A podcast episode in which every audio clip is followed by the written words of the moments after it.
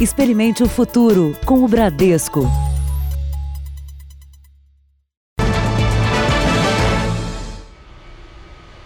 Boa noite. Boa noite. Passados mais de 270 dias do crime, o homem acusado de matar o ator Rafael Miguel e sua família permanece foragido. A nossa equipe traz com exclusividade detalhes da personalidade do criminoso, conforme o depoimento de quem convivia com ele. Paulo Cupertino Matias é procurado em vários estados do Brasil e também no exterior. A reportagem é de Fábio Menegatti e Alan Covas. Faz nove meses que este homem está foragido. Paulo Cupertino Matias é acusado de matar três pessoas da mesma família. O casal Miriam e João Miguel e o filho deles, Rafael Miguel, de 22 anos. O crime aconteceu em 9 de junho, em frente a esta casa em São Paulo. Rafael ficou conhecido durante a adolescência quando foi ator de uma novela infantil. Ele era namorado de Isabela Matias, filha de Paulo Cupertino. Segundo as investigações, a família de Rafael foi até a casa onde Isabela morava com a mãe para conversar com Cupertino sobre o namoro dos jovens, mas quando chegaram, foram recebidos a tiros. Os três morreram no local. No processo a que o núcleo investigativo da Record TV teve acesso, as testemunhas ouvidas traçam um perfil do criminoso um homem truculento que não poupava nem os familiares. Para Vanessa, esposa, Paulo sempre foi uma pessoa violenta, de pavio curto, sendo que já agrediu por diversas vezes nesses 21 anos de relacionamento. Salientou que ele também sempre bateu nos filhos. A filha, Isabela, conta que seu pai, quando descobriu seu namoro, ficou muito bravo, pois sempre foi muito possessivo e não achava que Rafael era um bom rapaz. Maria, uma das irmãs de Cupertino, não conversa com ele há cerca de 10 anos. Segundo ela, Paulo é uma pessoa difícil, grosseiro. Ela nem sabia que ele tinha outra família. Para o irmão Joel, Cupertino contou que os pais de Rafael, namorado da filha Isabela, estariam aliciando-a para fazer testes com a promessa de trabalhar na televisão e que Paulo não estava gostando nada disso. Tinha ficado no veneno. Por conta desse veneno, Cupertino disparou 13 tiros contra a família do namorado da filha. Sete acertaram Rafael. O pai do rapaz, João Alcísio, foi atingido quatro vezes. A mãe, Miriam, foi baleada no peito e no ombro. Passados nove meses do crime, os investigadores já receberam centenas de denúncias sobre um possível paradeiro de Paulo Cupertino e já averiguaram cerca de 300 endereços em 10 estados e em dois países da América do Sul onde ele poderia estar escondido. Até por isso, o nome de Cupertino foi inserido na lista de procurados da Interpol. Mas até agora, nenhuma nova pista sobre o paradeiro do foragido foi encontrada. O nome de Cupertino não está na lista dos mais procurados da Polícia Civil de São Paulo. A secretaria explica que só constam condenados definitivos ou suspeitos com prisão preventiva. Não é o caso dele. Cupertino tem decretada uma prisão temporária. Prisão preventiva não dá ensejo a muito equívoco. Um equívoco é despreparo. Quando nós temos indícios suficientes de autoria, prova da materialidade, crime inafiançável, a pessoa fugiu, é um clássico do processo penal decretar-se uma prisão preventiva e de se mandar então o nome e a foto para o site. A casa simples de dois quartos, sala, cozinha, mostradas no processo, hoje está vazia. Isabela, a mãe e o irmão se mudaram, deixando para trás os recados no muro. Veja agora outros destaques do dia. Justiça do Paraguai decreta prisão preventiva de Ronaldinho Gaúcho e do irmão. China anuncia redução expressiva nas novas contaminações pelo coronavírus. Também na China, hotel usado para quarentena desaba. Presidentes Bolsonaro e Trump se encontram daqui a pouco.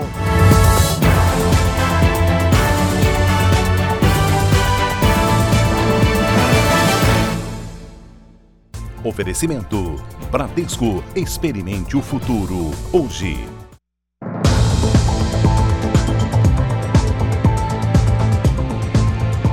A Justiça do Paraguai decretou a prisão preventiva do ex-jogador Ronaldinho Gaúcho e do irmão dele, Roberto de Assis, presos nesta sexta-feira em Assunção, depois de apresentarem passaportes falsos. O repórter Mark Souza está na capital paraguai e tem mais informações. Mark, boa noite. Como é que ficou o caso?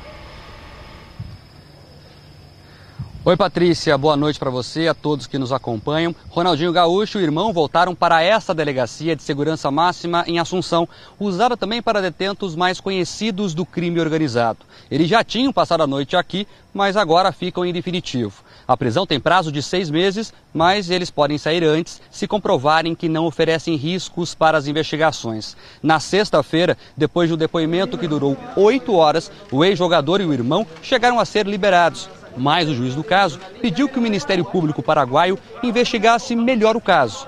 Houve então uma troca de promotor e o acordo que tinha sido feito com eles foi revisto e a prisão foi pedida pelo risco de fuga para o Brasil. Os irmãos foram encaminhados para a delegacia. Hoje chegaram algemados à sede da Justiça do Paraguai. Ronaldinho e Roberto foram detidos na quarta-feira por usarem passaportes paraguaios adulterados. Os dois alegaram que não sabiam que os documentos eram falsos e pensaram que os passaportes eram uma cortesia do governo paraguaio. Os documentos foram entregues aos irmãos pelo empresário brasileiro Vilmon de Souza Lira, que também foi preso. Os advogados de Ronaldinho já avisaram que vão recorrer da decisão. Patrícia, Celso. Obrigada, Mark, pelas suas informações. Contrabandistas montaram um esquema para trazer pneus ilegalmente do Paraguai para o Brasil. O curioso é a forma encontrada para entrar com a mercadoria sem chamar a atenção da fiscalização. Uma carreta com placas do Paraguai descarregada. Na verdade, os 26 pneus do veículo são a carga. O caminhoneiro comprou o conjunto no país vizinho e veio rodando até Goiânia. Os pneus são fabricados na China e contrabandeados. Para enganar a polícia, o caminhoneiro coloca um pneu novo por cima do velho que está rodando. Essa carreta trazia, chegava aqui, eles desmontavam esses pneus e voltavam com pneus com carcaças velhas. Uma carreta grande pode ter 36 pneus, além de dois no estepe. Como cada pneu custa cerca de R$ 2.500, a soma de cada caminhão pode chegar perto de 100 mil reais. A PM de Goiás prendeu este caminhoneiro paraguaio. Ele confessou que fez muitas viagens. E você traz esses pneus quantas vezes? Duas vezes por mês. O que causa a suspeição da, da, equipe do Comando de Operações de Divisa é a carreta paraguaia sem ter carga. Por que, que ela adentrou ao estado de Goiás? Se ela não trouxe nada e também não vai e retornava vazia. Segundo a Receita Federal, 95 mil pneus foram contrabandeados do Paraguai para o Brasil no ano passado. 10 mil a mais do que em 2018. Os pneus clandestinos geram prejuízo, porque não pagam impostos nem geram empregos no país. E além disso, podem ser perigosos, porque não são feitos para o clima nem as condições das nossas estradas. Que um pneu que vem da China, um clima frio, um pneu fabricado lá, é diferente do pneu fabricado aqui. O caminhoneiro disse também que os pneus contrabandeados são vendidos em borracharias que funcionam na beira da estrada. Eu não sei exatamente como é que eles trabalham, né? E qu quanto que fica o valor de cada pneu desse? 850 da minha parte. Uma garota de 15 anos foi violentamente espancada por um grupo de adolescentes em Nova York. Toda a agressão foi registrada por uma câmera de segurança. A menina, já no chão, recebe o primeiro pontapé. Na sequência, a gangue cerca a garota e mais agressões. Eles roubaram o tênis, o celular e o cartão dela. Ela foi deixada inconsciente. Ao menos cinco suspeitos já foram presos. A polícia procura por outros envolvidos. Um hotel na China que estava sendo usado para auxiliar no combate do coronavírus desabou nesse sábado. Nós vamos à Ásia falar ao vivo com a correspondente Cíntia Godoy, que tem as informações. Bom dia, Cíntia. Oi, Celso, boa noite a todos. Olha, cerca de 70 pessoas estavam dentro do prédio de cinco andares no momento do acidente. Segundo as autoridades, mais da metade já foi encontrada. Agora, ainda não há informações sobre mortos ou feridos. Entre os resgatados estava uma criança de colo. O hotel na cidade de Guangzhou era usado como centro de quarentena para o coronavírus. Pessoas que estiveram próximas a infectados foram isoladas no local para evitar que o vírus se espalhe ainda mais. O grupo que estava no hotel veio de regiões mais afetadas pela epidemia, como a província de Hubei, onde mais de 3 mil pessoas morreram. Na China, já são mais de 80 mil casos confirmados. Celso, Patrícia, Obrigado, Cíntia. Foram confirmados mais seis casos do novo coronavírus aqui no Brasil. Um deles em Brasília, que é o primeiro do Distrito Federal. Nós vamos falar com a repórter Raquel Vargas. Boa noite, Raquel. Qual o estado da paciente? Oi, Celso, boa noite para você a todos. Olha, essa paciente tem uma doença pré-existente e o estado de saúde dela é grave. Eu estou em frente ao Hospital Regional da Asa Norte, onde ela está internada desde a noite de quinta-feira. A paciente está em isolamento na UTI e respira por aparelhos. Além da doença crônica que acabou provocando uma síndrome respiratória aguda severa, ela tem também alguma doença associada, como diabetes, hipertensão arterial ou insuficiência insuficiência cardíaca. Hoje, o Ministério da Saúde informou que um dos novos pacientes contaminados foi infectado aqui no país e atualizou o número de casos no Brasil. O último levantamento, divulgado no início da noite deste sábado, aponta que o país tem 19 casos confirmados do novo coronavírus, seis a mais do que o do balanço de sexta-feira. Em São Paulo, o número de infectados subiu para 13. No Rio de Janeiro e Bahia, mais um caso foi confirmado, totalizando dois em cada estado. Espírito Santo e Distrito Federal estão com um paciente infectado cada. 674 casos são investigados como suspeitos, a maior parte deles concentrada em São Paulo, seguido de Minas Gerais e Rio de Janeiro. 602 casos foram descartados. E a China divulgou neste sábado números expressivos da redução de novos casos de coronavírus no país. Aqui no Brasil, as autoridades dizem que não há motivo para pânico. O novo vírus é menos letal do que outros que ganharam as manchetes nos últimos anos. O coronavírus ainda precisa ser melhor investigado. Até agora, a taxa de mortalidade da Covid-19 é de 3,4%. As vítimas se concentram nos idosos e nas pessoas com a saúde já comprometida. Para comparar, o surto mundial de SARS, Síndrome Respiratória Aguda Grave, tem taxa de mortalidade de 15% quatro vezes e meia maior. O coordenador do Centro de Contingência do Coronavírus em São Paulo reforça que não há motivos para pânico. Afinal, existem doenças que matam mais no país, como, por exemplo, a dengue. Mais de 700 pessoas morreram em 2019 no Brasil. Para o infectologista, é importante que doadores de sangue que não viajaram para as áreas afetadas e não tiveram contato com as pessoas contaminadas não deixem de doar. Você vem para esse hospital, vai para o banco de sangue, tem todo um aspecto técnico que foi previsto, foi planejado e protege quem doa e quem recebe.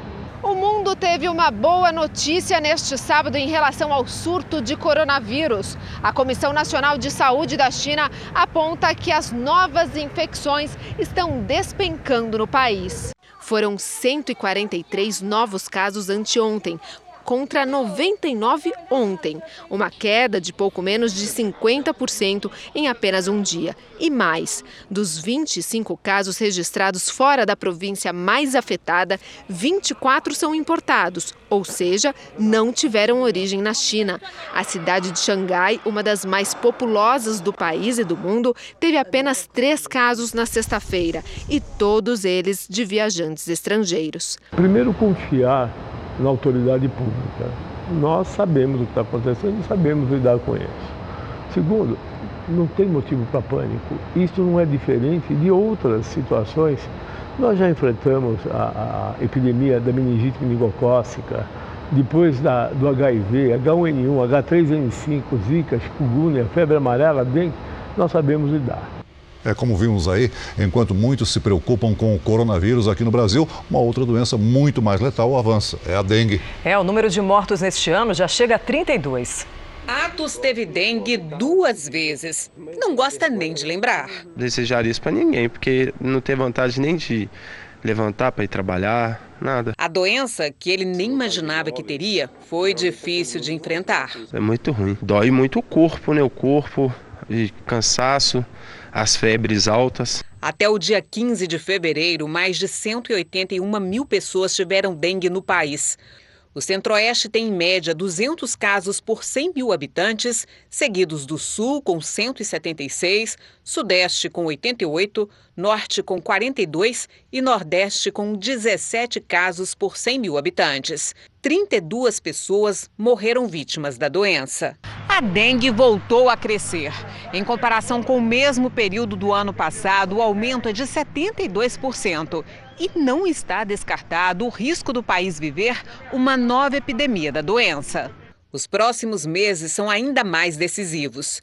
Abril e maio costumam ter maior número de registros da doença. Este professor lembra que o papel da população no combate ao mosquito transmissor da dengue é o mais importante.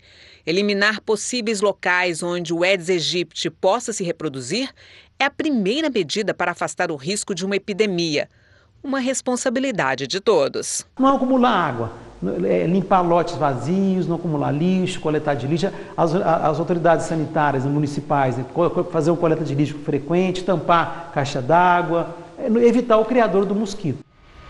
Quer saber como está a situação da dengue no seu estado? No r7.com você encontra um mapa interativo com todas as informações. Os produtores do sertão de Pernambuco estão em festa. As chuvas voltaram e estão acima da média histórica no estado. Rios transbordaram num cenário que não era visto há quase uma década. 23 horas e 40 minutos. Muita água, graças a Deus. O sertão gosta disso. As chuvas fortes e que se tornaram frequentes nos últimos três meses mudaram a paisagem do sertão pernambucano. Em Mirandiba, este açude transbordou.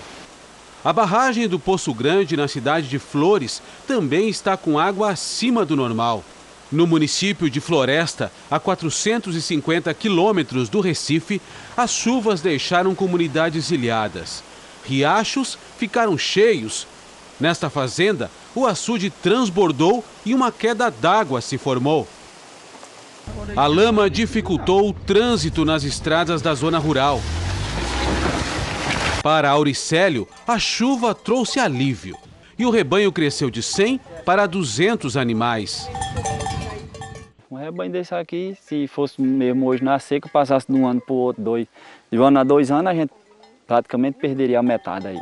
Que a gente dá o de comer tanto que a gente pode, né? O açude da propriedade, antes seco, agora tem água suficiente para 90 dias. Mas as nuvens carregadas enchem de otimismo o criador. Pode-se dizer que foi uma coisa melhor que já foi feita no mundo é chuva, porque vem a chuva, vem a alegria, né? O mês de fevereiro foi o mais chuvoso dos últimos 11 anos nessa parte do sertão pernambucano. Além de devolver a cor a vegetação tão castigada pelo sol encheu o riacho do navio que chegou a transbordar. Esse riacho, tão importante para o sertanejo, é responsável pela irrigação de centenas de propriedades ao redor. Dona Maria, de 78 anos, aproveitou a terra úmida para plantar milho, feijão e melancia. Cheia de orgulho do que vê brotar, ela faz questão de mostrar a plantação que tem na propriedade. Maio já tem feijão, milho verde, maduro. Aí é, aí é que é bom para nós. A chuva abaixo da média no Rio Grande do Sul vai alterar a produção do vinho brasileiro. A estimativa é uma queda de 20%. É, se por um lado há, há a possibilidade de perda de volume, por outro impressiona o ganho na qualidade das uvas colhidas na região. Do parreiral do Gustavo sai parte da produção das uvas usadas para fazer sucos, vinhos e espumantes na Serra Gaúcha. Mas a safra deste ano não é tão volumosa quanto se esperava. A diminuição do total produzido deve ser de aproximadamente 20%. Tudo por causa das condições climáticas. Primeiro foi o excesso e depois a falta de chuvas. Naquela fase de, de outubro, que choveu bastante, é a fase da floração, né? Então, essa fase também era necessário que não tivesse chovido muito. Alguns cachos caíram, ó, ela ficou a quantidade de grãos no cacho diminuiu. Na fase da maturação, aí a, a chuva lá cessou praticamente, né? A estiagem pode ter prejudicado o volume da safra, mas favoreceu a qualidade da fruta. Sem muita chuva no período de colheita, a uva pode ficar mais tempo aqui no parreiral. Essa maturação maior significa que ela acumula maior quantidade de açúcar, e isso pode resultar em vinhos de qualidade superior. O Rio Grande do Sul é o maior produtor nacional de vinhos e sucos de uva. Na vinícola em que o Ricardo trabalha, 80% da uva prevista para este ano já chegou. Por aqui, a expectativa é de que o vinho produzido em 2020 entre para a história. Quanto mais açúcar tem na uva, uh, maior vai ser o teor alcoólico dos vinhos. Uva boa, vinho bom, sempre, né? Depois de quase um ano de investigação, o Comitê de Transporte da Câmara dos, dos, Estados Unidos concluiu que a Boeing colocou a segurança de passageiros em risco para que a aeronave 737 MAX fosse aprovada pelos órgãos reguladores. Erros de engenharia e falta de transparência resultaram nos dois acidentes que mataram mais de 300 pessoas. O relatório preliminar afirma que as aeronaves 737 MAX sempre estiveram condenadas com uma série de falhas técnicas e de design. No documento, os deputados apontam um esforço da empresa para ocultar informações e revelam ainda que a Boeing estava sob enorme pressão financeira para conseguir competir com a principal rival, Airbus, o que teria resultado num extensivo corte de gastos. A análise de centenas de documentos fez o comitê de investigação concluir que a Boeing não é a única culpada. O relatório de 13 páginas afirma que a Federação Americana de Aviação falhou e fez um trabalho de certificação do 737 MAX de maneira grosseiramente insuficiente. O comitê quer agora que o Congresso americano mude o método exigido por lei para certificar novas aeronaves. A Boeing disse que vai revisar o relatório enquanto tenta recolocar o 737 MAX no mercado. A Federação de Aviação Americana disse que vai usar o relatório como um trampolim para um nível ainda maior de segurança e decidiu multar a Boeing no equivalente a 90 milhões de reais por supostamente instalar equipamentos não aprovados em centenas de aviões. Estudantes de todo o país trouxeram para São Paulo projetos que podem ajudar a melhorar a vida nas grandes cidades. A criação vencedora participa de uma competição mundial e pode ver a sua ideia ganhar o mundo. Esse é só um modelo, mas foi pensado para adaptar os brinquedos de uma praça pública a uma pessoa com deficiência. Aqui, uma criança cadeirante vai poder se balançar, escorregar e brincar na gangorra sem sair da cadeira de rodas. A maior surpresa é que a ideia veio dessa turma de adolescentes. Eles criaram uma maneira de automatizar a brincadeira. Trazer ela para os parques para poder brincar com outras crianças sem ficar sentindo vergonha e tal. O projeto desse grupo de estudantes de São Paulo participa da maior competição de robótica do Brasil. Essa é a classificatória para o Mundial que começa em abril nos Estados Unidos. 168 equipes de todo o Brasil apresentam aqui as soluções para os problemas urbanos das grandes cidades. Um projeto mais criativo que o outro. Que tal um sensor no chão que ativa um aviso sonoro e alerta os motoristas? Ou robôs que fazem tudo sozinhos numa batalha controlada pelo computador? A competição reuniu projetos de mais de 1.500 estudantes entre 9 e 18 anos de várias partes do Brasil. Até amanhã, os jovens vão colocar em prática as criações que podem ajudar a melhorar a qualidade de vida. Mas só criatividade não basta. Você ter um trabalho sistemático, organizado, combinando criatividade e capacidade de entrega é o grande desafio desse torneio de robótica.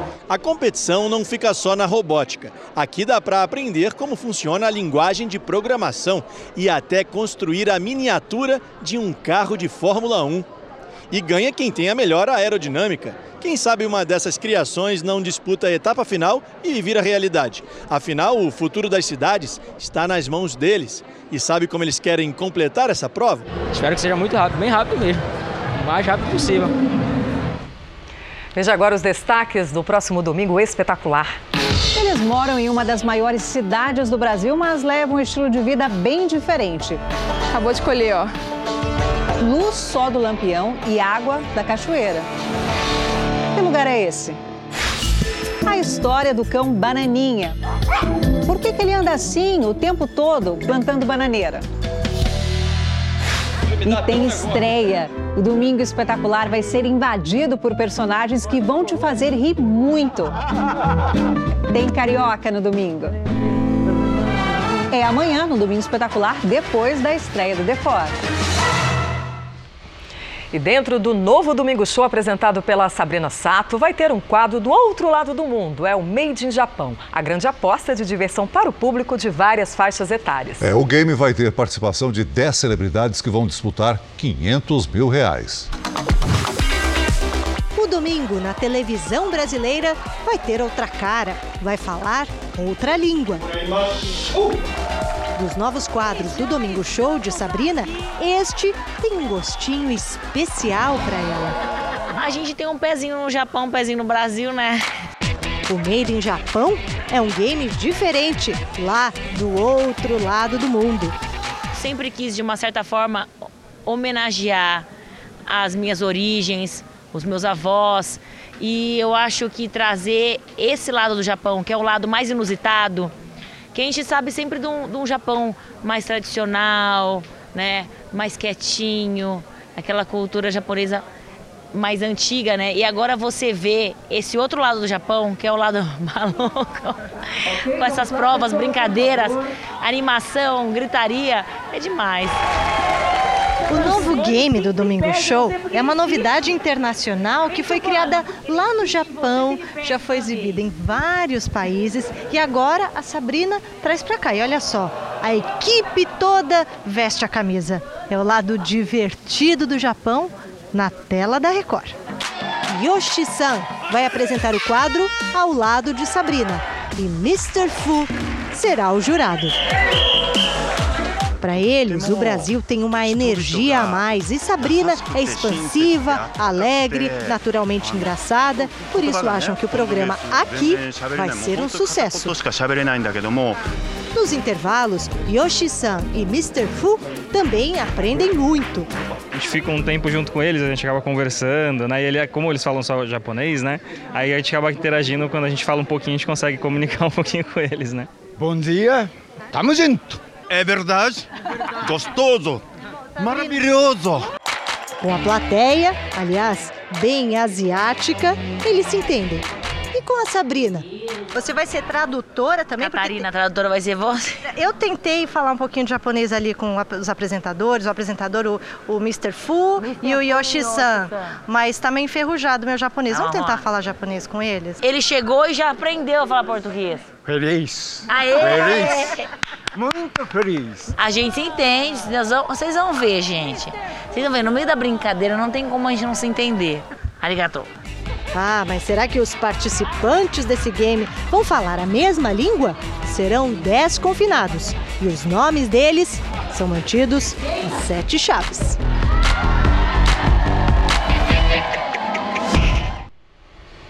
Não dá para perder, né? Nossa nova programação de domingo começa cedo, com Hoje em Dia continua, com a estreia da Sabrina do Domingo Show e novos quadros na Hora do Faro. É, no começo da noite tem Xuxa Meneghel no comando do The For Brasil.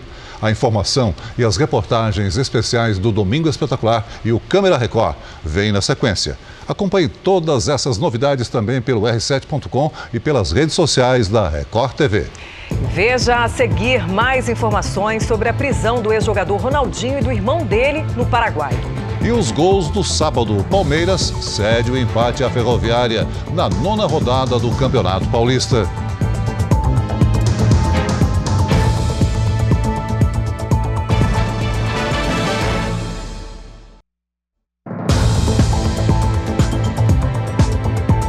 Até agora, 1 milhão e 600 mil contribuintes entregaram a declaração do imposto de renda. Mas se você é um dos mais de 30 milhões que ainda não fizeram isso, veja agora quais são os erros mais comuns para não cair na malha fina da Receita Federal. Entre as poucas mudanças anunciadas para este ano, está uma que deve ajudar a evitar erros na hora de prestar contas ao leão. É a declaração pré-preenchida, feita a partir do cruzamento de informações do contribuinte. A Receita Federal entrega para o contribuinte em uma declaração pré-preenchida. Olha, tua declaração pode ser feita dessa maneira. Complementa as informações, faz os ajustes necessários e aí faz a entrega. Se essa opção existisse em anos anteriores, João provavelmente não teria caído na malha fina. A empresa que eu trabalhei, ela fez os descontos referente a imposto de renda retido na fonte e não fez o repasse para a Receita. Então houve lá uma divergência entre o que eu declarei que foi descontado do meu salário e o que a Receita recebeu. Entre os principais erros cometidos pelos contribuintes estão a omissão de rendimentos, o lançamento indevido de despesas médicas e problemas de digitação. De acordo com a Receita Federal, de todas as declarações que caem na malha fina, mais da metade poderia sair dessa situação por meio da autorregularização.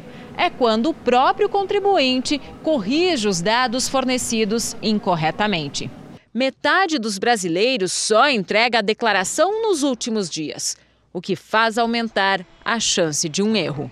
Alguns poderão ser corrigidos, outros não, como é o caso da opção pelo desconto simplificado ou pelo desconto completo.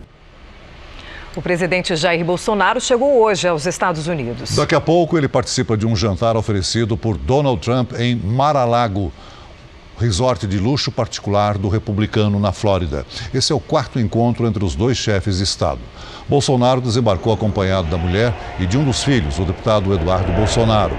Além do jantar, os dois governos terão um encontro bilateral, onde deve ser anunciado um fundo equivalente a 300 bilhões de reais para incentivar investimentos de empresas americanas na América Latina e fortalecer a presença do país na região. O montante a ser investido no Brasil ainda não foi divulgado. No Brasil, mais de 70% das audiências de conciliação terminam em acordos e os resultados positivos têm feito aumentar a procura por curso de mediador.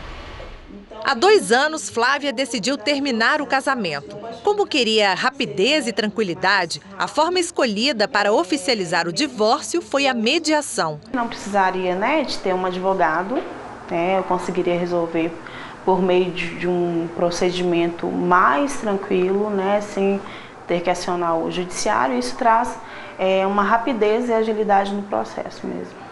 A resolução de conflitos com a atuação de mediadores pode ser até 36 vezes mais rápida que a via judicial. Atualmente, são mais de 78 milhões de processos em tramitação que levam, em média, cinco anos para serem concluídos será um sistema mais econômico para todos, para toda a sociedade, não apenas para o Poder Judiciário. A mediação ainda é um método recente no país e o número de pessoas interessadas em exercer a função de mediador vem crescendo. Neste instituto, a procura pelo curso aumentou 50% em dois anos. Eu acho que é a maior demanda, né? assim, de serem amanhã profissionais da mediação. Uma das etapas do curso é o acompanhamento de sessões reais, em que os alunos podem observar o caso e a ação do mediador. Mas tudo acontece com bastante privacidade. Através das câmeras, eles assistem tudo. Os alunos ficam do lado de lá e esse vidro espelhado impede qualquer contato visual entre eles e os envolvidos na mediação. São 40 horas de teoria e 60 horas de exercícios práticos. Quero trabalhar, mas eu vou usar isso também na minha vida, no meu dia a dia, dentro da família, né, com os amigos, empresa, porque dá para usar sempre. O tempo firmou na Baixada Santista e os bombeiros puderam atuar melhor nas áreas afetadas pelos temporais dessa semana. Hoje, três corpos de uma família foram retirados dos escombros em um dos morros que deslizaram em Santos. No início da manhã, os bombeiros encontraram a laje da casa. Debaixo estavam os corpos do casal e da criança de 4 anos. O que favoreceu foi o, as condições climáticas, né? Então a chuva deu, realmente parou, né? E a localização da laje. Né? Os corpos dos outros dois filhos da mulher já tinham sido retirados. Foram as últimas vítimas localizadas em Santos. Com isso, as equipes de busca concentraram os esforços em Guarujá. No Morro do Macaco, mais de 70 casas foram interditadas por riscos de novos deslizamentos. Nesse ponto, as equipes tentam localizar o bombeiro soterrado quando tentava resgatar uma família e um assessor da Prefeitura de Guarujá, que auxiliava o bombeiro. A maior parte dos desaparecidos está no Morro da Barreira, o ponto mais atingido pelas chuvas. Hoje, as máquinas maiores começaram a escavação nos pontos mais altos e dois corpos foram encontrados no bairro. Ainda são 37 desaparecidos. Com solo muito mais solidificado, a gente tem que entrar com a máquina e ela consegue acessar já o ponto principal, onde os cães determinaram um odor que pode ser ali uma vítima. Neste sábado, militares do Exército chegaram para ajudar na triagem das doações na escola municipal onde estão os desabrigados. São tantas doações que os produtos estão sendo divididos por categoria. Nessa sala de aula aqui, olha, ficam só os alimentos não perecíveis, que estão sendo distribuídos em cestas básicas. Agora, aqui no corredor da escola, olha, estão os brinquedos. Olha a quantidade de brinquedo que foi doada. Dos 253 desabrigados que estão aqui nessa escola municipal, 110 são crianças. Para ajudar, voluntários de grupos de teatro se apresentaram na escola. Uma iniciativa para aliviar tanta tristeza.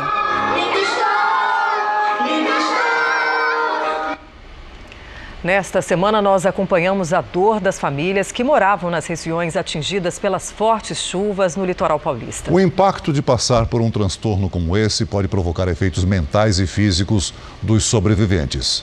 Vai ser impossível esquecer o desespero e o drama. Talisson estava acordado quando a casa foi soterrada. Eu fui do lado, dei um beijo na minha filha. Quando eu voltei, que eu deitei, escutei o barulho já vindo tudo para cima de nós. Já não tinha nem reação mais, já estava todo imprensado. Os vizinhos gravaram um resgate dramático. Não faz força, não vai te tirar nada de boa. Se tu sentir que dá pra tu sair, beleza. Se não, tu fala que não te puxa. O servente de pedreiro ficou preso nos escombros com a esposa Gabriela e mais três crianças durante uma hora e meia. Dá uma faca aí, gente. Se rasgar o colchão, consegue puxar a perna dele. Aqui da rua da casa da sogra, onde veio morar, o Talisson vê todos os dias o local do deslizamento. E mesmo não estando mais numa área de risco, ele tem medo de ficar soterrado novamente. Impossível dormir, né? É impossível dormir. Quando eu deito, eu imagino as paredes vindo em cima de mim. Foi uma tragédia que não vai dar para esquecer. Dois filhos de Gabriela, uma menina de 3 anos e um menino de 6, não sobreviveram. Talisson e a esposa passaram por um psicólogo da prefeitura, mas eles desistiram do tratamento porque a profissional disse que não era especializada em traumas. Este especialista explica que sem a ajuda de um profissional qualificado, as sequelas podem ser graves. O mais comum é transtorno de estresse pós-traumático, mas também pode se desenvolver depois depressão, transtornos de ansiedade, como transtorno do pânico. Não tem como tirar isso da cabeça, né? É que nem uma cicatriz. E agora vamos voltar a falar com a repórter Fernanda Burger, que está no Guarujá. Boa noite, Fernanda. Com os trabalhos de hoje, qual o balanço das vítimas?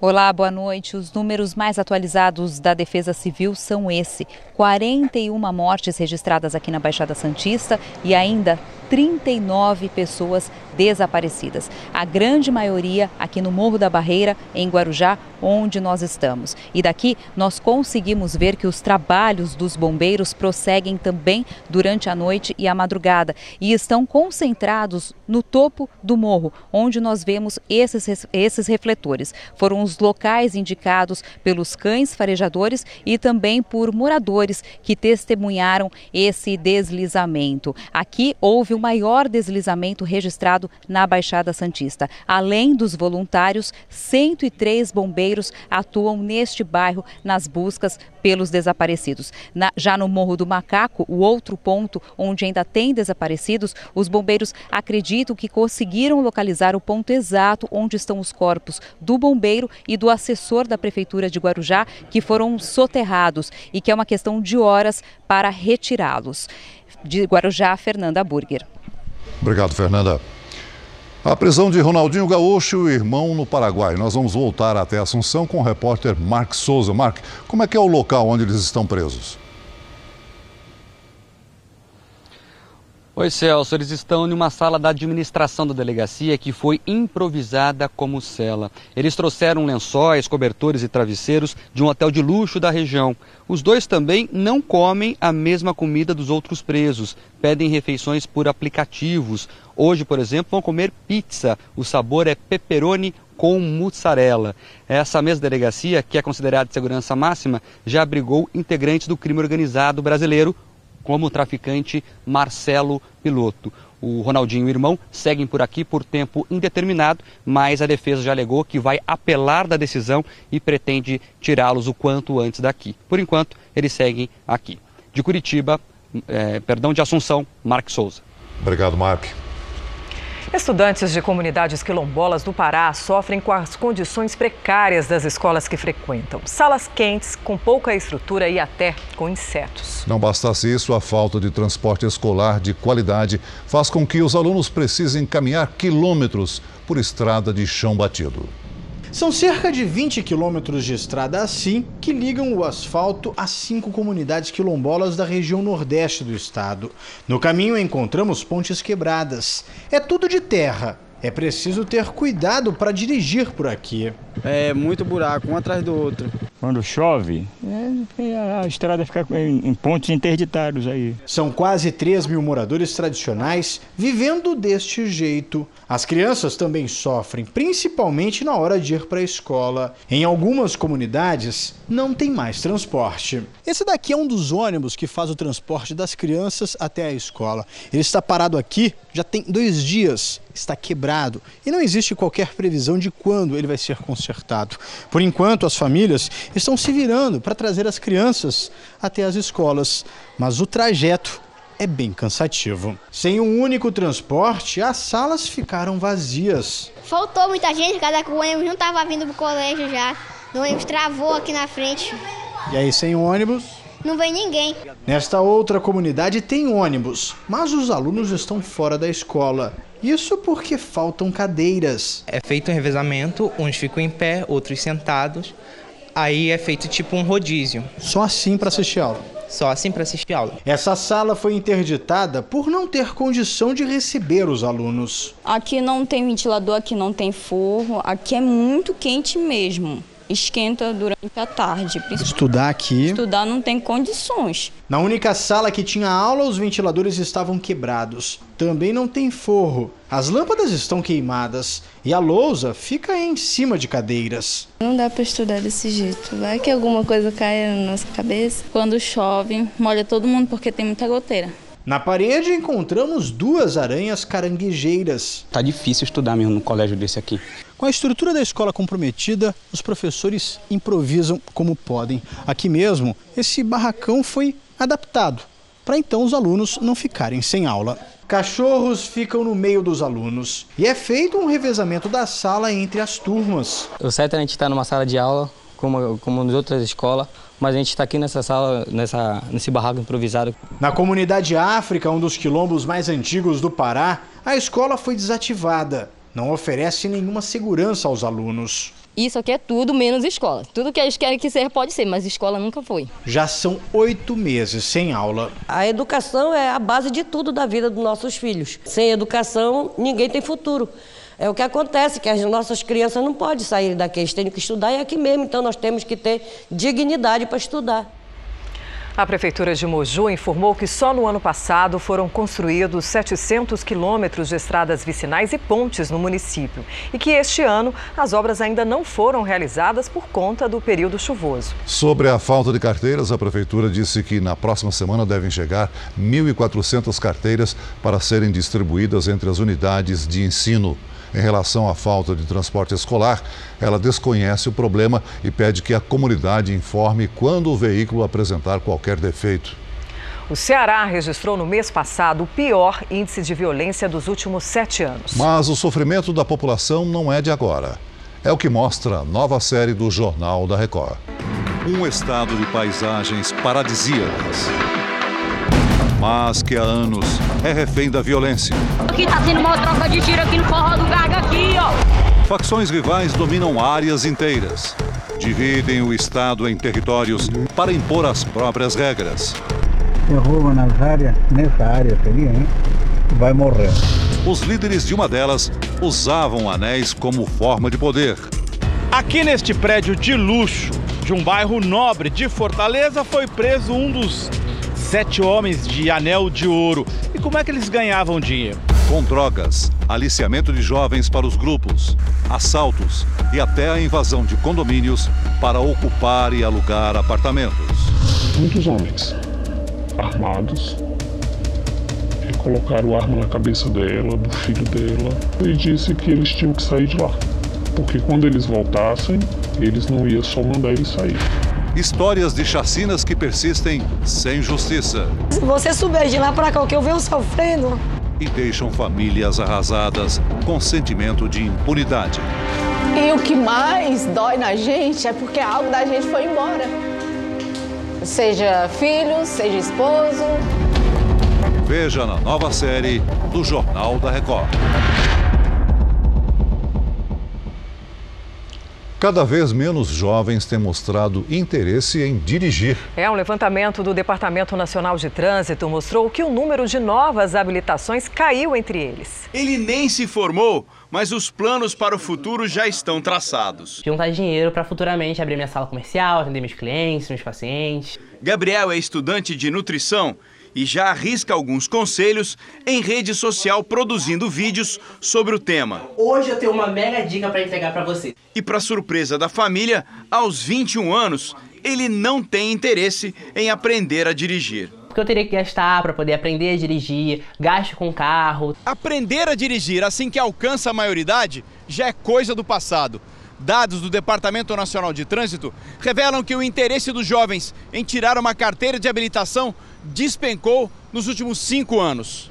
Em todo o país, as novas emissões baixaram de 37 milhões para quase 7 milhões, na faixa etária entre 18 e 21 anos. Essa queda de mais de 80% se repete também nos estados da federação com a maior quantidade de motoristas habilitados. São Paulo, com redução de 76,5%, e Rio de Janeiro, com 80,7%. Para esse especialista em comportamento e ciência do consumo, a explicação está numa geração hiperconectada, a geração Z, e que tem outras prioridades. Ele usa aplicativos de carona, ele pega carona mesmo que não seja por aplicativo. Hoje você tem um controle maior da questão do você beber e dirigir com as leis secas que evita que as pessoas usem mesmo. Ter um carro é um custo alto e ele prefere então direcionar o, o que ele vai ter como rendimento para outras coisas, para o lazer principalmente, para o entretenimento principalmente. Gabriel se forma no ano que vem. Dirigir, ter carro, daqui uns 5, 6 anos, quando eu tiver uma estabilidade financeira, tiver o dinheiro suficiente para poder manter um carro sem ter muitos gastos, né? Eu poder investir num carro também. Pesquisadores paulistas desenvolveram uma substância que pode reduzir os efeitos colaterais da quimioterapia em pacientes com câncer de mama. A Aline descobriu que tinha câncer de mama em janeiro de 2019. Eu senti o um nódulo abaixo da minha axila, procurei o ginecologista e detectou o nódulo e o próximo passo foi procurar o mastologista. Foram 18 sessões de quimioterapia e muitos efeitos colaterais além da queda de cabelo. Eu sentia muita náusea, é, fortes é, dores pelo corpo dor na cabeça. Os efeitos colaterais da quimioterapia em pacientes com câncer de mama podem ser reduzidos consideravelmente. É o que aponta um estudo que está sendo feito aqui no Instituto de Química de São Carlos, da USP. Pesquisadores desenvolveram uma substância que mostrou resultados promissores na busca por tratamentos menos agressivos. O novo composto foi feito a partir de aminoácidos quimicamente modificados. A substância foi misturada com a doxorubicina, este pó avermelhado, que é um dos quimioterápicos usados no combate à doença. A mistura foi feita com uma concentração 95% menor do medicamento. A combinação aplicada em células humanas com câncer teve resultado animador. A partir dos ensaios celulares, a gente conseguiu também demonstrar que isso funciona adequadamente. Outro dado que chamou a atenção dos pesquisadores é que o composto combinado atacou principalmente as células cancerosas e preservou as saudáveis. Os testes em animais devem acontecer nos próximos meses em São Paulo. Só depois serão feitos em humanos. Segundo o Instituto Nacional do Câncer, o INCA, o Brasil deve registrar este ano mais de 66 mil novos casos de câncer de mama, 18 mil só no estado de São Paulo. Se os resultados da pesquisa em São Carlos se confirmarem, a substância capaz de reduzir os efeitos colaterais da quimioterapia deve chegar ao mercado em alguns anos. A gente poder acordar todos os dias, erguer a cabeça, levantar sem dores pelo corpo, sem náusea, sem vômito, isso é muito bom. Para monitorar e proteger uma das áreas mais visadas por terroristas em Israel, a Polícia Marítima enfrenta riscos diariamente. Nossa equipe acompanhou uma dessas viagens a convite dos militares e mostra como o trabalho é feito. É pelas águas do mar Mediterrâneo que a Polícia Marítima de Fronteira faz patrulhas diárias num dos lugares mais críticos para a segurança de Israel a faixa de Gaza. Estamos a bordo de uma das embarcações mais velozes e bem equipadas da equipe. Com armamento pesado, os policiais estão sempre prontos para uma resposta imediata. Tem a missão de impedir a infiltração de terroristas à costa israelense. O barco se movimenta bastante e esse é, é, o dia a dia desses policiais. Eles têm que cruzar toda essa fronteira aqui. A gente pode olhar para lá. Ó. Ali é Ashkelon, Agora nós estamos mais ou menos a 10 minutos da faixa de Gaza. E até lá é isso aqui, ó. Mar bravo e tem que segurar, porque senão cai no mar. O porta-voz da polícia de Israel, Mickey Rosenfeld, conta que durante uma patrulha recente, os policiais conseguiram eliminar dois atiradores que estavam em terra e planejavam atingir a embarcação. Essa região é sempre alvo de terroristas, diz. Foi a partir desse ponto que há seis anos, durante a última guerra entre Israel e o grupo extremista Hamas, que terroristas mergulhadores conseguiram chegar na praia de Zikim, em Israel. Foram avistados e eliminados ainda na areia, com um bombardeio aéreo numa ação coordenada pela Polícia Marítima. Assim que nos aproximamos da fronteira entre Israel e a faixa de Gaza, o capitão recebe um telefonema da Marinha que pede para interrompermos o trajeto tem um barco palestino vindo aqui nessa direção. Por isso nós tivemos que parar. Ele falou que se houver algum tipo de ação, quer dizer, se esse barco aqui for atacado, nós temos que entrar aqui nessa cabine e que eles então vão cuidar da situação. Essa é, é neste momento é o que está acontecendo aqui, por isso que nós paramos próximo aqui da fronteira entre a faixa de Gaza e Israel. É uma ameaça diária, diz o capitão. Constantemente, terroristas disfarçados de pescadores tentam se aproximar. Por isso, é preciso estar sempre atento e preparado. Uma missão inédita levou pesquisadores da Universidade Federal de Minas Gerais até o sul do Egito. Eles foram preparar uma tumba que nunca foi explorada para ser um centro de visita de turistas do mundo.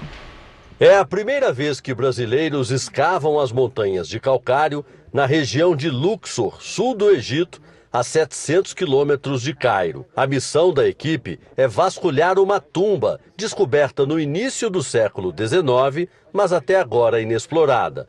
O gigantesco cemitério particular. Seria do escriba Amenemhet, na época dos faraós, no chamado Império Novo, 1200 anos antes de Cristo. Objetos e desenhos encontrados pelos arqueólogos sugerem a rotina naquela época, como o abate de porcos. Foi a quinta expedição nos últimos quatro anos, mas o trabalho só deve terminar na próxima década, já que a intenção da equipe brasileira, além de procurar vestígios da humanidade, é deixar a tumba pronta para ser visitada pelos turistas.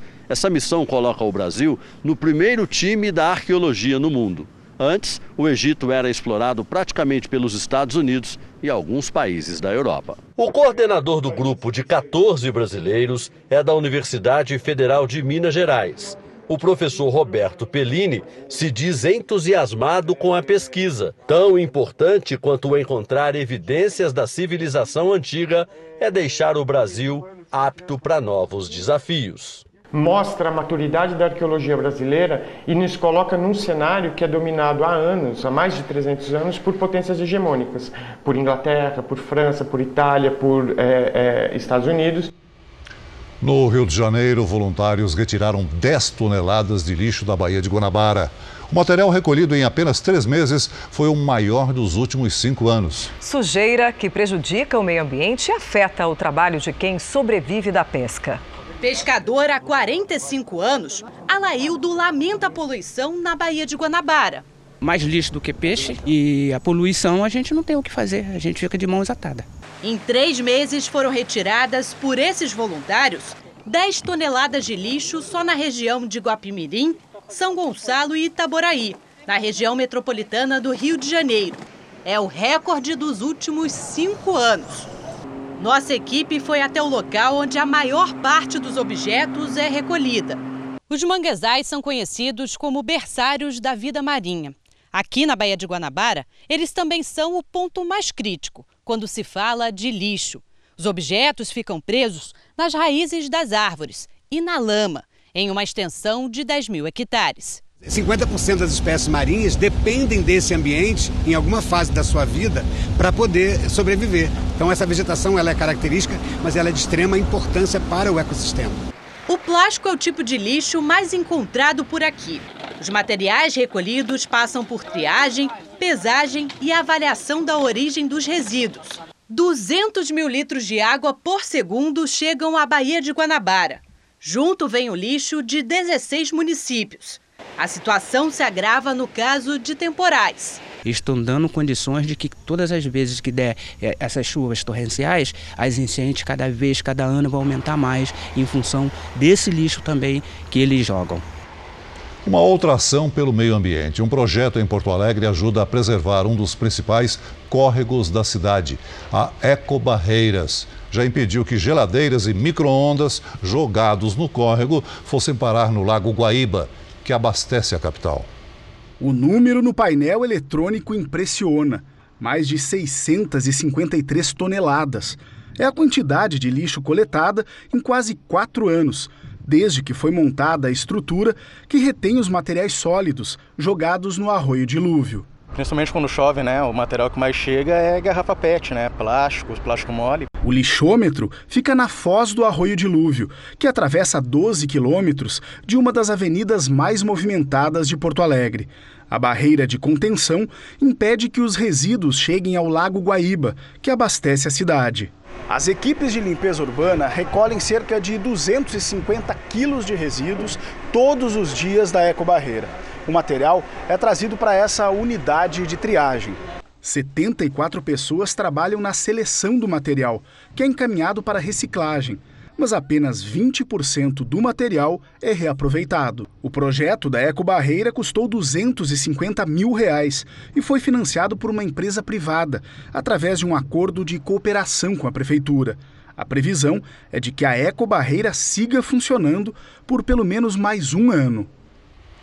Muitas mulheres estão procurando aulas de defesa pessoal para se proteger contra a violência nas ruas, mas também dentro de casa. Em Salvador, uma iniciativa oferece aulas gratuitas para vítimas de agressão.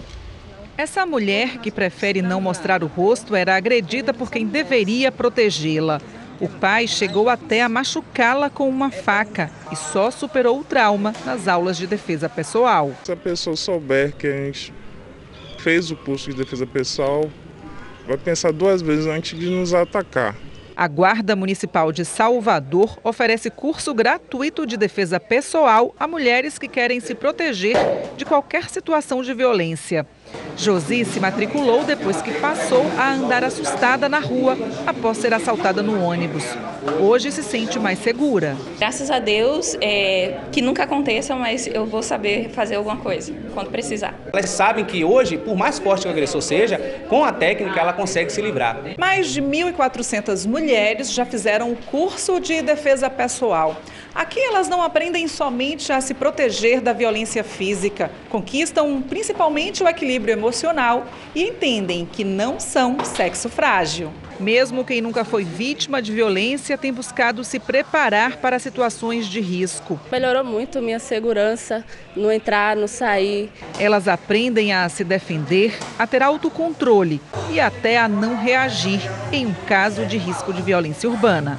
A gente aprende nas lutas como reagir. E às vezes a reação é não ter nenhuma, é simplesmente manter a calma no momento delicado. E isso a gente aprende através das lutas, a ter serenidade, inclusive nos enfrentamentos. E no Dia Internacional da Mulher, o Câmara Record investiga a história de dezenas de meninas que tiveram a morte decretada pelo crime organizado através da internet. É o que você vai ver numa reportagem inédita e exclusiva neste domingo. Elas estão no meio de uma guerra. Eles iam me matar, onde eles me vissem, eles iam me pegar. Muitas receberam sua sentença de morte pelas mídias sociais. Começaram a bater foto, começaram a decretar que eles tivessem esbagaçado ela de bala, mas não da maneira que eles fizeram. Amando de grupos armados. Eles cortam a cabeça, eles cortam a pé, cortam a mão, cortam dentro do saco plástico. As meninas sentenciadas. Exclusivo. No Câmara Record. Moradores de áreas isoladas no Rio de Janeiro tiveram hoje acesso a serviços oferecidos pela Justiça. Defensores públicos e juízes atendem e orientam a população. Tudo de graça. Eles vão a lugares onde o acesso só é possível de barco. Levam orientação jurídica aos moradores. Desta vez, o destino foi uma ilha em Mangaratiba, no sul fluminense. A única escola municipal recebeu toda a estrutura de um fórum para atender duas mil pessoas que vivem longe do continente. É longe, as condições também é difícil. Os serviços são de graça. O programa oferece desde segunda via de documentos até coleta de sangue para exame de DNA para reconhecimento de paternidade. Mariana veio atrás de uma nova certidão de nascimento do filho e aproveitou para entrar com pedido de pensão alimentícia. Para o morador daqui estar tá saindo para fazer esse tipo de serviço gera um custo, né? É uma dificuldade. Esse local foi escolhido para a sala de audiência. Na hora, o juiz reconhece a união estável e no mesmo ato converte em casamento. Renata e Wellington esperavam há três anos por essa oportunidade. A filha de cinco meses acompanhou a alegria dos pais. São três anos de festa de muita alegria. Hoje, com certeza, mais comemorações. Um casamento no registro civil sai muito caro, sai em torno de mil reais, uma convolução de união estável. O programa começou em 2017 e já realizou mais de 4 mil atendimentos. Ainda mais distante da escola, defensores públicos e juízes percorreram trilhas para atender uma moradora. Foram ajuizadas duas ações: um pedido de pagamento de benefício do INSS e a outra para que a prefeitura ofereça atendimento médico e remédios. O nosso objetivo como defensoria pública é assegurar que as pessoas saibam os seus direitos e exerçam os direitos mesmo quando elas não têm essa noção. É, também é um fim educativo. Futebol. Na Inglaterra, o Liverpool venceu em casa de virada o Bournemouth e se aproximou ainda mais do título do campeonato nacional. O time visitante saiu na frente do placar. Tabela dentro da área e a bola ficou livre para Callum Wilson só empurrar para as redes. Mas o empate não demorou. Mané tocou para Salah, que ajeitou antes de bater no canto, sem chances para o goleiro. A virada veio após o zagueiro Van Dijk interceptar a bola no meio de campo e lançar em profundidade para Mané. Sozinho, ele só precisou tirar do goleiro. O Liverpool precisa de apenas três vitórias nos próximos nove jogos para ser campeão. E na Espanha, o Barcelona assumiu a liderança do campeonato após vencer hoje o Real Sociedad em casa. O time catalão entrou em campo precisando vencer para passar o Real Madrid na tabela. A motivação não foi suficiente para o Barça fazer um bom jogo no Camp Nou. O gol só saiu aos 35 minutos, após o árbitro de vídeo avisar o juiz de um pênalti a favor do time da casa. Lionel Messi, pela 19ª vez no campeonato. O Real Madrid joga neste domingo fora de casa contra o Betis e tem a oportunidade de retomar a liderança do campeonato. Aqui no Brasil, o Palmeiras cedeu o empate para a Ferroviária pela nona rodada do Campeonato Paulista. O Palmeiras abriu o placar aos 11 minutos do segundo tempo. Lucas Lima encontra Zé Rafael dentro da grande área. O meia toca para Dudu, que tenta o chute pela direita, mas a zaga adversária rebate. Na sobra, William enche o pé e não dá chances ao goleiro Saulo. Aos 32, Caio Rangel ataca pela esquerda e tenta o cruzamento, mas Lucas Lima afasta para o meio da área. No rebote, Tony, com calma, faz a finta e chuta sem chances de defesa para o Everton. Tudo igual. Palmeiras 1, Ferroviária 1. Também pelo Campeonato Paulista, o Corinthians acaba de empatar com o Novo Horizontino por 1 a 1 e o Santos vence o Mirassol por 3 a 1 nesse momento. O Flamengo venceu o Botafogo por 3 a 0 na segunda rodada da Taça Rio. O Botafogo fez o primeiro gol aos 47 do primeiro tempo. Mas o árbitro pediu o VAR e anulou o gol. No segundo tempo, aos 13 minutos, Michael dribla Benevenuto pela direita, cruza e Everton Ribeiro se estica para empurrar a bola para o fundo da rede. Flamengo 1 a 0. O rubro-negro ampliou o placar aos 23. René cruza da esquerda, a zaga corta, mas a bola volta para o lateral. O jogador toca atrás para Gabigol, que chuta da entrada da área. Depois de dois pênaltis desperdiçados pelo Flamengo, Michael recebe de Gabigol e faz o terceiro do rubro-negro. Placar final: Flamengo 3, Botafogo 0. No Campeonato Mineiro, o Atlético venceu o Cruzeiro por 2 a 1. Em um meio reconhecidamente masculino, algumas mulheres superam barreiras e se destacam no futebol. E isso não acontece somente dentro de campo. Elas se vestiram com a cara e a coragem para vencer preconceitos, driblaram a discriminação e passaram a ocupar espaços que eram exclusividade dos homens. Mulheres correndo profissionalmente atrás da bola não compõem mais um quadro raro. O futebol feminino não tem a mesma visibilidade do masculino, é verdade. Nem os ganhos financeiros são semelhantes. Mas o desenvolvimento pleno do esporte aqui no Brasil já parece uma questão de tempo. O feminino vem numa crescente, né? É, isso é importante. É tudo que todas as atletas sonharam, é, que a modalidade pudesse ter o seu devido respeito, seu devido valor. A mulher defende suas conquistas dentro de campo e fora dele também, onde as dificuldades são maiores. Ana Carolina Corte é a primeira e única médica a tratar jogadores da Série A do futebol brasileiro. Porta que o Corinthians abriu em 2019. É especial, é diferente, mas eu te confesso que eu preferia que não fosse assim, que fosse uma coisa natural, né? Mas eu realmente entendo que tudo tem que começar por um ponto, né? E eu faço parte desse processo. Não causou estranhamento? Nenhum. Eu não percebi. Eu não sei se eles perceberam coisa. E para mim foi tudo muito natural. Se ela está aqui é porque ela tem, ela tem muitas qualidades é, e ela é melhor, melhor do que outros que, que, que não estão. A mulher no futebol tem dificuldade de acesso a postos com poder de decisão, mas há exceções. No Vasco, Sônia Maria Andrade foi eleita vice-presidente há dois anos e já comprou brigas nas reuniões do Conselho Deliberativo do clube. Eles devem ter dito assim, gente, por que, que a gente escolheu essa mulher para ser vice-geral do Vasco? Mas agora eu estou dentro, vou defender os interesses do clube, da torcida, dos funcionários. O Internacional também democratizou a gestão. A gerente executiva de operações, Marina Tranchitella, é responsável por toda a organização dos jogos no Beira Rio. Tem cerca de 2 mil funcionários sob o seu comando. Eu trabalhei muito, eu estudei muito, eu me dediquei muito. E eu nunca precisei usar de beleza para nada. Óbvio, não dá para desconsiderar que isso ajuda, eh, não tô cega a isso. Mas é muito ruim quando alguém de fora acredita que seja isso que tenha te colocado onde você está. Batalhadoras, guerreiras, torcedoras. Viva a mulher no dia 8 de março. Viva a mulher todos os dias. Viva! O Jornal da Record termina aqui. A edição de hoje na íntegra e também a nossa versão em podcast estão no Play Plus e em todas as nossas plataformas digitais. Fique agora com os melhores momentos da novela Amor Sem Igual. Eu te encontro amanhã no Domingo Espetacular. Uma boa noite para você e até lá. Boa noite, bom domingo.